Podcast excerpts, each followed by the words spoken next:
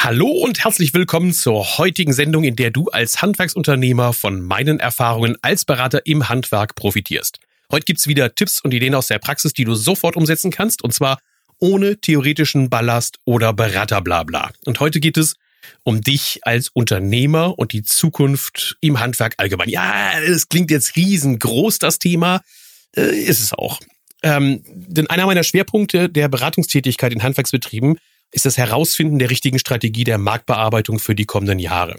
Also wie wir uns gegenüber unserem Markt aufstellen wollen, womit wir erfolgreich sein wollen, womit wir draußen am Markt Menschen begeistern wollen. Und dabei sage ich bewusst Menschen, denn es geht da natürlich immer auch um Mitarbeiter, um Kunden, um Lieferanten, um äh, die Netzwerkpartner, mit denen wir arbeiten. Ich entwickle dabei mit meinen Kunden gemeinsam einen strategischen und einen operativen Fahrplan.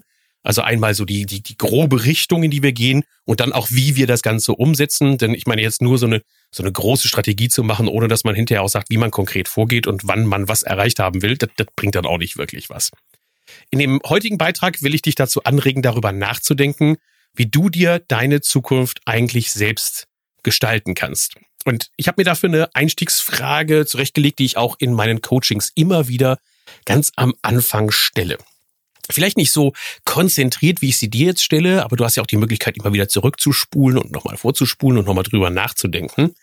Ähm, die einfache Einstiegsfrage, die lautet, wie du dich eigentlich künftig auf die Geschäftsfelder konzentrierst, die dir als Unternehmer, die deinen Mitarbeitern und deinen Kunden in deinem Markt Spaß machen. Also wie konzentrierst du dich künftig auf die Geschäftsfelder, die dir als Unternehmer, die deinen Mitarbeitern und deinen Kunden in deinem Markt auch wirklich Spaß machen? Und dabei definiere ich Spaß als das, was wir, also Berater Heinis, intrinsische Motivation nennen. Ja, geiles Wort, da kannst du schon wieder mit angeben.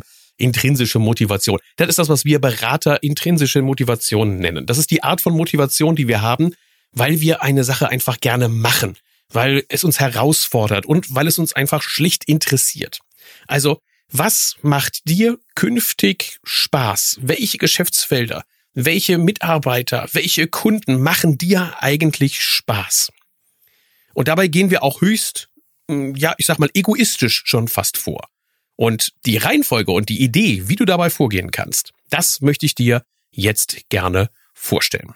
Es geht also definitiv um dich und damit auch höchst egoistisch. In der Anfangsphase, wenn es darum geht, Ziele zu definieren, äh, beobachte ich häufig das Dilemma von Unternehmern, dass sie allzu schnell eigentlich daran denken, was die Kunden davon halten könnten, was die Mitarbeiter davon halten könnten, was die Familie, vor allen Dingen die Familie davon halten könnte, äh, was sie denn jetzt eigentlich gerade für eine Entscheidung treffen. Oder vielleicht sogar äh, sind sie dazu gezwungen, darüber nachzudenken, was die Bank dazu sagt oder Kapitalgeber dazu sagen. Und ich möchte dich erstmal rausreißen aus diesem ganzen Umfeld, in dem du drin bist. Und die erste, der erste Appell ist, kümmere dich erstmal um dich alleine. Höchst egoistisch. Mein Appell also an der Stelle, geh bei der Betrachtung der Fragen, die ich dir stelle, höchst egoistisch vor. Denk zunächst nur und zwar ausschließlich an dich. Dann fällt es dir anschließend leichter, die festgehaltenen Antworten, und damit ist natürlich gemeint, dass du das schriftlich auch für dich mal fixierst, dass du diese schriftlich festgehaltenen Antworten auf die Fragen mit deinem Umfeld dann abgleichen kannst. Also Schritt eins ganz individuell an dich denken. Schritt zwei dann das Ganze abgleichen mit deinem Umfeld. Starten wir rein mit den Fragen. Stell dir mal folgende Fragen. Vier Stück sind es und diese vier Fragen, über die lohnt es sich nachzudenken. Punkt eins: Was gibt dir Sinn? Was nennst du Sinn? Was ist für dich sinnvoll? Welche Ziele willst du eigentlich erreichen? Stell dir die Frage, was gibt mir Sinn? Welche Ziele will ich erreichen? Zweite Frage, was passt zu den Interessen und der Leistungsfähigkeit von mir? Vielleicht schon an der Stelle auch von meinem Team, aber hauptsächlich erstmal, was passt zu den Interessen und den Leistungsfähigkeiten von mir? Wo sind deine Neigungen, wo sind deine Fähigkeiten, wo sind die Dinge, die du wirklich umsetzen kannst? Dritte Frage, wie erreiche ich den Grad an Sicherheit, den ich brauche? Also, wie stark möchtest du abgesichert sein? Wie risikofreudig möchtest du bei der ganzen Sache vorgehen? Ähm, wie stark ist es dir wichtig, dass du eine solide Basis hast, auf der du arbeiten kannst? Wie, äh, wie volatil darf das gerne sein? Und, das ist die vierte Frage, natürlich, was ist am Ende auch einträglich? Und bei einträglich meine ich damit, dass du dir auch Gedanken darüber machst, wie dein Lebensstil aussehen soll. Was ist am Ende so einträglich und ermöglicht dir den Lebensstil, den du für dich und deine Familie gerne haben möchtest? Also vier Fragen. Einmal nach den Zielen, die du erreichen willst. Was gibt dir deinem Unternehmen und der Ausrichtung Sinn? Frage Nummer zwei. Was passt zu den Interessen und der Leistungsfähigkeit von dir und deinem Team? Frage drei. Wie erreichst du den Grad an Sicherheit, den du brauchst? Und Frage vier. Was ist am Ende einträglich und ermöglicht dir den Lebensstil, den du für dich und für deine Familie haben willst? Das ist schon mal ein ziemlich harter Tobak. Wenn du dir diese vier Fragen gestellt hast, dann mm, vielleicht vorher noch mal einen kleinen Schlenker da rein, was dir das Ganze bringen kann. Also die Vorgehensweise, die ich dir da empfehle, die hat natürlich extreme Vorteile. Du schaffst für dich Ordnung und Struktur in deinem täglichen Geschäft.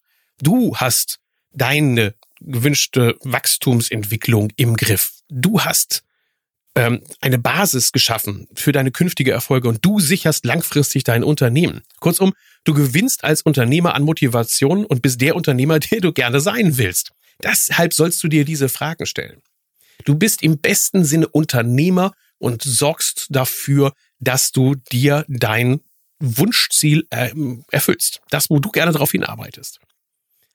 Wenn ich in die Strategiefindung einsteige und das Ganze moderiere, wenn ich da bei meinem Kunden bin, ähm, dann immer mit der klaren Maßgabe, dass wir uns dafür einen Tag Zeit für die Gedankensammlung und die Strukturierung nehmen und einen Tag für die Ausarbeitung der Strategie verwenden. Dazwischen dann ähm, arbeite ich das Ganze aus, sodass es eben in eine Schriftform reingegossen wird. Und diese Empfehlung, die möchte ich dir auch gerne geben, wenn du selbst an deiner Zukunft arbeiten möchtest, also jetzt keinen Coach beauftragst, sondern selber an der Sache arbeitest. Also geh hin und nimm dir auf jeden Fall drei Tage lang eine echte Auszeit. Am ersten Tag kümmerst du dich nur um das Brainstorming was mit diesen Fragen, die ich dir gestellt habe. Ne? Also was gibt dir Sinn? Welche Ziele will ich erreichen? Was passt zu deinen Interessen und zu deiner Leistungsfähigkeit von dir und von deinem Team? Wie erreichst du den Grad an Sicherheit? Was ist am Ende einträglich? Welchen Lebensstil will ich haben? Äh, da gibt es solche Methoden, dass man sich zum Beispiel auch so seine Grabrede überlegt. Also wie sieht das eigentlich am Ende meines Lebens aus? Was will ich dann hinterlassen? Äh, was möchte ich, dass andere Leute über mich erzählen? Also da gibt es verschiedene Methodiken, in die man da einsteigt, damit man diese Zieldefinition ziemlich genau im Kopf dann auch hat. Ja, dafür ist es manchmal sinnvoll, einen externen Coach einzubinden. Und ja, klar, zugegebenermaßen, davon lebe ich auch zum Teil. Aber eben nicht hauptsächlich. Es ist für mich eine Aufgabe für die Unternehmen, das zu tun, die wirklich sich vorwärts entwickeln wollen. Also ähm, geh hin und nimm dir bitte drei Tage lang eine Auszeit. Was ich bei den Arbeitsmeetings im Handwerk in den letzten Monaten beobachte, das kann man natürlich auch als Tendenz im gemeinen, im gesamten Handwerk sehen. Und deshalb hatte ich den Titel der heutigen, des heutigen Beitrages so gewählt, dass ich gesagt habe, es geht nicht nur um dich, sondern es geht eigentlich auch schon um das Handwerk im Allgemeinen. Es findet für mich eine klare Konzentration auf Kernkompetenzen statt. Weg von dem Allround-Schrauber-Image hin zu dem Spezialisten. Und damit meine ich nicht nur die höchst anspruchsvollen Individualkonzepte. Also mit Spezialisierung meine ich nicht Individualkonzepte, bei denen alle herausragenden Fähigkeiten gefordert sind sondern ich meine damit Spezialisierung in einer anderen Form. Also das, was ich beobachte, ist diese Spezialisierung. Weg vom Allround-Schrauber-Image hin zu dem Spezialisten. Nicht unbedingt anspruchsvolle Individualkonzepte, sondern dass diese, dass diese Spezialisierung natürlich, klar, die hat Vorteile. Also dieses, dieses Individualkonzepte, höchst individuelle handwerkliche Leistungen zu erbringen, äh, die hat bei kleineren Betrieben bis 20 Mitarbeitern eine gute und in meinen Augen auch echt zukunftsfähige äh, äh, Ansatz. Also das ist ein echt ein zukunftsfähiger Ansatz, wenn man hingeht und sagt, man will diese Spezialisierung machen. Aber ich sehe eigentlich drei Konzentrationsfelder. Erstens, dass du eine Ausrichtung auf die handwerkliche Spitzenleistung anstreben könntest. Das wäre eine Möglichkeit. Also anspruchsvolle Spitzenleistungen für zahlungswillige Kunden könnte man das auch bezeichnen. Die zweite Strategie, und das heißt nicht, dass das die erste ausschließt, sondern es könnte ja eine zweite Strategie sein oder auch deine einzige sein, heißt dass du standardisierte Leistungen als Pakete anbietest. Ein Riesenthema, ein Riesenspaß, den ich auch hier in den nächsten Folgen einmal vorstellen werde, wie man mit Paketen individuelle Leistungen anbieten kann, aber trotzdem einen höchstmöglichen Grad der Standardisierung hinbekommt. Weil Prozesse zu standardisieren, Prozesse so zu optimieren, gerade in dem Bereich der Standardisierung von Leistungen, wo sie halt standardisierbar sind, ist definitiv eine Zukunftsstrategie für ein erfolgreiches Handwerksunternehmen. Also erstens Ausrichtung auf handwerkliche Spitzenleistungen, zweitens wäre die standardisierten Leistungen als Pakete und drittens als, als Konzentrationsfeld ist die prozessoptimierte Kundendiensterbringung. Also die Erbringung von Kundendienstleistungen auf Anforderungen von einem Kunden, aber das im höchsten Maße prozessoptimiert, wo wir auch ganz schnell und ganz schwer in die Digitalisierung mit hineinstreben müssen. Also ähm, ich habe das auch fast so aufgebaut, als wäre das so ein zunehmender Anspruch an Digitalisierungsanforderungen. Ähm, bei der Ausrichtung äh, anspruchsvolle, zahlungswillige Kunden, handwerkliche Spitzenleistung, da ist die Digitalisierung, naja, okay und wichtig, aber nicht wirklich maßgebend. Bei der Standardisierung der Leistungen als Pakete, da ist die Digitalisierung schon ein, ein, ein wahnsinnig wichtiges Thema. Das also hinzukriegen, ist vor allem mit digitalen Werkzeugen besonders gut und besonders möglich. Und spätestens bei dem Punkt des Kundendienstes und der Prozessoptimierung im Kundendienst, da reden wir gnadenlos über die Prozessoptimierung mithilfe von digitalen Werkzeugen. Und damit diese Konzentrationen funktionieren kann, egal auf welche Bereiche, gehst du im nächsten Schritt auch die Fragestellungen an, die ich dir gestellt habe, für deine Familie, für deine Mitarbeiter, für deine Kunden, Netzwerkpartner, Lieferanten, Gewerkepartner und ähnliches. Also die erste Step ist herausfinden, wo du hingehst und dann die Konzentrationsfelder festlegen. Die Felder, in denen du den, den höchstmögliche Abdeckung der eigenen Wünsche, also der von dir selbst formulierten Ziele und Strategien, mit denen der Menschen in deinem Umfeld erreichst, das sind in der Regel die Felder, in denen die höchste Priorität zu finden ist, weil die haben natürlich den höchstmöglichen äh, Aussicht auf Erfolg. Also erst Step nochmal ganz individuell für dich, selbst die Ziele festlegen. Wo willst du hin? Was kannst du machen mit deiner Leistungsfähigkeit, mit deinen Zielen, mit dem, was dir Sinn gibt und was du auch für einträglich erachtest? Und dann matchen wir das Ganze ab. Wir vergleichen das Ganze mit den auch schriftlich aufgeschriebenen möglichen Zielen und Wünschen für dein Umfeld. Und da will ich auch mal kurz einsteigen, dass du das vielleicht so ein bisschen so eine, so eine Hintergrundidee hast und dir da vielleicht auch viel Zeit sparen kannst. Und ich will durchaus mit einem heiklen Thema einsteigen, nämlich mit der Familie. Wo früher die Priorität auf der Rückendeckung für den Ernährer stand. Also, dass die Familie es als ihre Aufgabe auch empfunden hat, äh, dem Ernährer, denjenigen, der der Unternehmer ist, den Rücken zu stärken, ihm äh, Probleme vom Hals zu halten, ist heute der Anspruch deutlich gewachsen. Du sollst als Unternehmer oder als Unternehmerin im besonderen Maß für die Familie auch da sein. Die Toleranzschwelle hat deutlich abgenommen. Äh, dieses, dieses, dieses, früher hat man vielleicht auch nicht verstanden, was die Unternehmerrolle ist, aber man hat halt einfach das hingenommen, hat gesagt, na ja, okay, äh, die Mama, der Papa, äh, die müssen halt, ne, Punkt, Punkt, Punkt. Ne? Und man hat es einfach hingenommen. Und diese Toleranz, die ist, ist in meinen Augen abnehmend und vielleicht sogar schon weg. Außerdem wächst der soziale Druck. Überall wird erwartet, dass man auch der super Vater, die super Mutter ist, die hingeht und natürlich dann auch diese Waage zwischen Familie und Beruf dann auch richtig toll einhalten kann. Das Verständnis für die Unternehmerrolle in unserer Gesellschaft hat abgenommen. Punkt. Und ich beobachte, dass im Handwerk zumeist dann die Familie toleranter gegenüber den Verpflichtungen des Unternehmers oder der Unternehmerin ist, wenn der Lebenspartner selbst aus einer Unternehmerfamilie stammt. Ansonsten kracht es recht häufig, leider Gottes. Das muss ich doch immer stärker beobachten. Für das notwendige Verständnis zu sorgen, ist für dich als betroffene Unternehmerin, als für dich als betroffener Unternehmer kaum möglich. Und das ist auch der Grund, weshalb ich sehr gerne in der Entwicklung der Unternehmensstrategie die Familie in der zweiten Phase, also der Fertigstellung der Strategie mit an Bord hole. Und wir gemeinsam für die Zukunft eine, eine Festlegung treffen, eine Vereinbarung treffen. Das funktioniert übrigens mit Jugendlichen ab zwölf Jahren bereits sehr, sehr gut. Und ist auch eine lohnende Investition in die Zukunft des Unternehmens, weil damit sichern wir uns halt unsere Nachfolge im Unternehmen. Also beziehe die Familie in die Strategie ein. Wenn es um die Strategiefindung im Unternehmen geht, geht es auch um die Kommunikation der Strategie gegenüber den Mitarbeitern. Da brauchen wir nicht lange reden. Der Stellenwert des Berufes hat abgenommen. Das kann man sich natürlich noch immer schön reden und sagen, ja, es ist, aber komm, ganz im Ernst. Der Stellenwert des Berufs hat einfach abgenommen. Karriere wird nicht mehr nach dem Jobtitel ausgesucht, sondern nach der nächsten Option, die erstrebenswert erscheint. Also was ich jetzt als nächstes erreichen möchte. Da gibt es keine langfristigen Strategien mehr. Das behaupte ich auch nicht nur einfach so, sondern da gibt es Dutzende Studien zu dem Thema die Bereitschaft zur Übernahme von Verantwortung und die Risikobereitschaft, die, die sinkt. Verantwortung und Risikobereitschaft sinkt. Und das, da können wir uns jetzt hinstellen und mit dem Arsch Mücken fangen. Wir werden dadurch nichts verändern. Der Wunsch nach der Vereinbarkeit von Freizeit, Familie und Beruf ist omnidominant. Andererseits wollen Menschen heute eine Perspektive für eine mögliche Karriere haben. Auch wenn das noch nicht mal angestrebtes Ziel ist. Also sie sagen, das und das ist meine Karriere, die ich machen will. Aber sie wollen schon eine Option haben, dass eine solche Perspektive möglich ist. Ganz ehrlich, das Ziel der 90er, weitreichend Mitarbeiter zu Mitunternehmern zu machen, ist in meinen Augen kolossal gescheitert. Das ist, ist voll in die Hose gegangen. Häufig ist sogar das Gegenteil der Fall. Das Verständnis, der Respekt, die Anerkennung für dich als Unternehmerin, als Unternehmer ist in weiten Teilen nicht mehr vorhanden. Nicht selten höre ich von Mitarbeitern den Vorwurf, dass ja der Meister, gemeint ist der Unternehmer, die Unternehmerin, kaum noch im Tagesgeschäft sei. Und wenn ich dann frage, was die denn da eigentlich so treiben, dann ist das kaum bekannt. Respekt, Anerkennung für diese Leistung ist einfach nicht vorhanden. Und deshalb musst du dich individuell in der Zukunft mit jedem Mitarbeiter auseinandersetzen und mit ihm darüber diskutieren, ob er überhaupt Interesse an der Verantwortungsübernahme und der individuellen Spitzenleistung hat.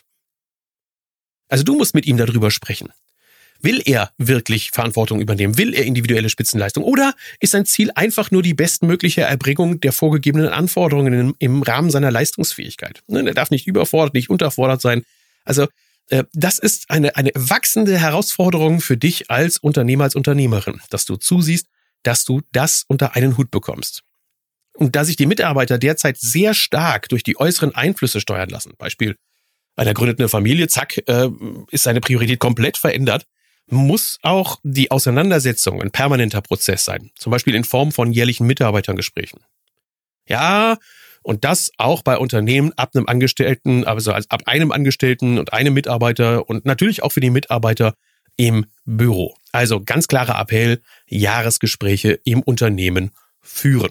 Kommen wir zu dem dritten Teil. Also nachdem wir uns mal angeguckt haben, was die Familie äh, für einen Einfluss auf dich als Unternehmer hat und die Mitarbeiter für dich für einen Einfluss in Zukunft haben werden, gehen wir mal zu den modernen Kunden, wie ich sie gerne nenne. Ich erzähle ja permanent was darüber. Ich bin halt ein Marketingmensch. Klar, das ist meine, mein Metier, dass wir uns ausrichten auf diese Zielmärkte, auf diese Kunden, mit denen wir arbeiten. Und für deine Unternehmensstrategie ist aber erstmal in meinen Augen wichtig, dass du das Thema Angst im Griff hast. Angst auf der Seite der Konsumenten, auf der Seite derjenigen, die dir einen Auftrag erteilen sollen. Durch die Zunahme an Informationsmöglichkeiten haben die Menschen immer mehr Angst, eine, vor allem auch falsche, Kaufentscheidung zu treffen. Die haben Angst, weil sie immer mehr Informationen haben und immer mehr mitkriegen, dass das alles da draußen nicht funktioniert. Diese Angst zu nehmen, ist Ausgabe und Aufgabe für dich in der Zukunft. Es geht nicht darum, dass die Kunden für Handwerksleistungen kein Geld ausgeben wollen. Das ist nicht das Ding. Sie haben Angst, zu viel zu bezahlen, am Ende nicht die versprochene Leistung zu bekommen. Kurz gefasst, du stehst vor der Aufgabe, dich, dein Unternehmen und deine Mitarbeiter konsequent als Marke weiterzuentwickeln. Marken sind glaubwürdig wahrgenommene Versprechen in eine erwartete Leistung. Und die Kunden erwarten Themen, die sie interessieren, Leistungen, die sie verstehen und Preise, deren Wert sie erkennen können. Themen, Leistungen und Preise.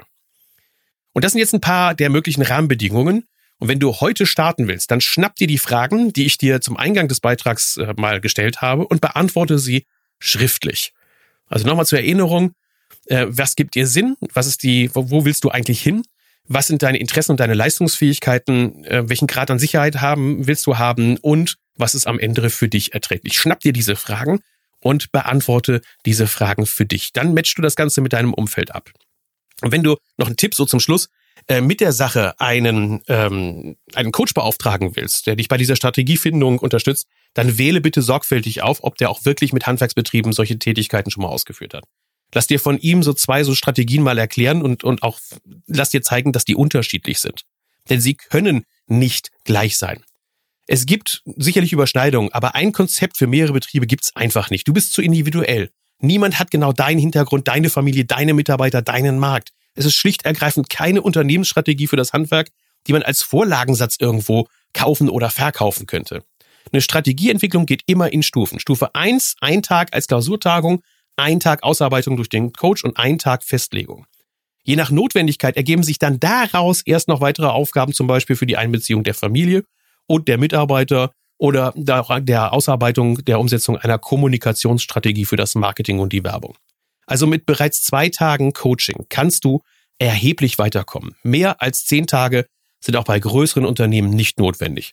Und du hast eine sichere Ausrichtung deines Unternehmens auf die nächsten sieben Jahre. Und damit wünsche ich dir viel Erfolg. Ich hoffe, ich habe viel zum Denken angeregt. Wir hören uns wieder. Tschüss, bis demnächst. Euer Thorsten.